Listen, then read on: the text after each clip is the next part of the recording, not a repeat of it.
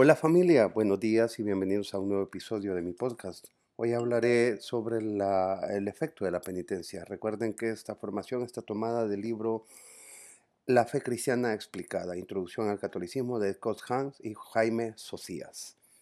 Cuando se recibe con el arrepentimiento, contrición y compromiso de conversión adecuados el sacramento de la penitencia, es el medio por el que Dios perdona nuestros pecados, nos reconcilia con Él y la Iglesia y nos fortalece contra las tentaciones.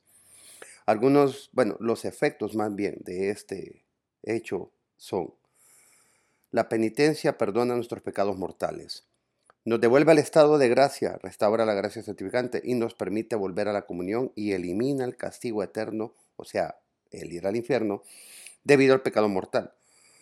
La penitencia perdona nuestros pecados veniales y remite una parte del castigo temporal en el purgatorio. La penitencia nos reconcilia con Dios y la iglesia, devolviéndonos a la vida divina de la gracia y dándonos la paz de conciencia y consuelo espiritual. El sacramento también nos fortalece al conceder las gracias actuales para ayudarnos a evitar el pecado en el futuro.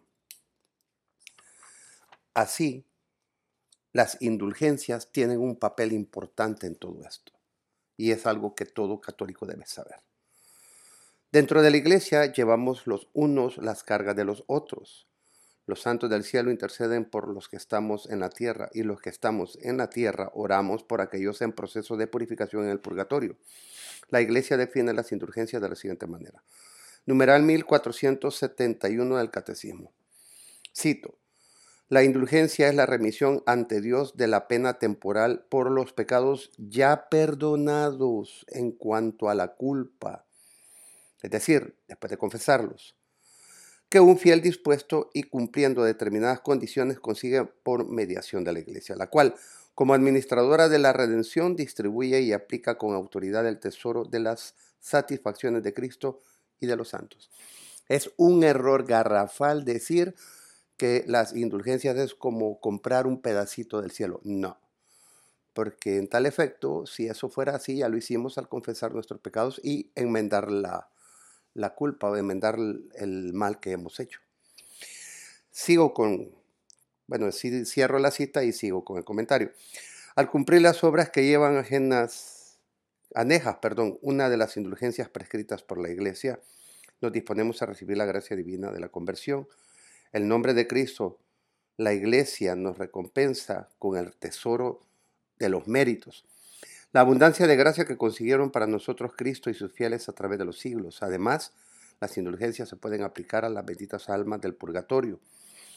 La indulgencia es parcial o plenaria, dependiendo de si elimina parte o toda la deuda debida por el pecado.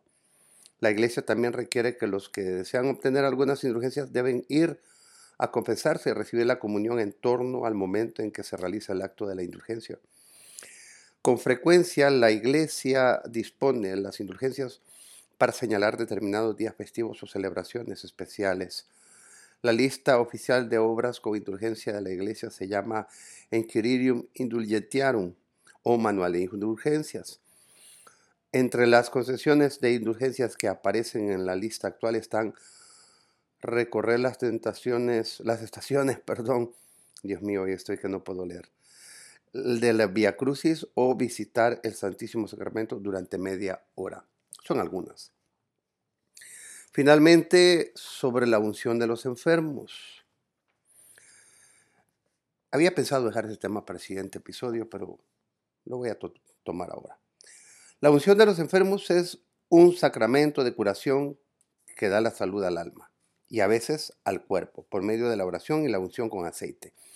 Su objetivo es conferir gracia especial a los cristianos que se encuentran en peligro de muerte por graves enfermedades, ya sean lesiones o edad avanzada. Lean el numeral 1499 del Catecismo, por favor. En el Antiguo Testamento, bueno, la enfermedad como el pecado siempre ha estado con nosotros desde el pecado original. En Israel, el Israel del Antiguo Testamento asociaban a menudo la enfermedad con el pecado y el arrepentimiento con la curación. Lean numeral 1502 del Catecismo, les va a servir.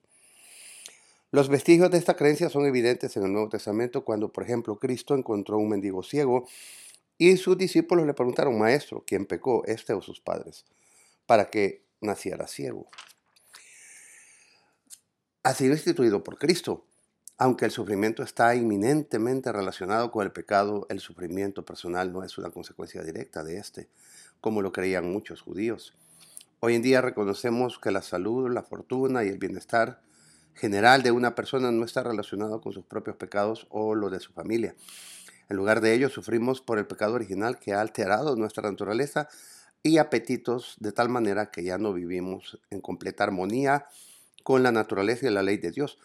El sufrimiento no se distribuye a cada uno en proporción de sus pecados. Muchas veces son los inocentes los que más sufren y los culpables los que menos. Los evangelios recogen muchos casos en los que Cristo cura a la gente. Incluso los apóstoles participan de este ministerio de curación mientras Cristo estaba en la tierra.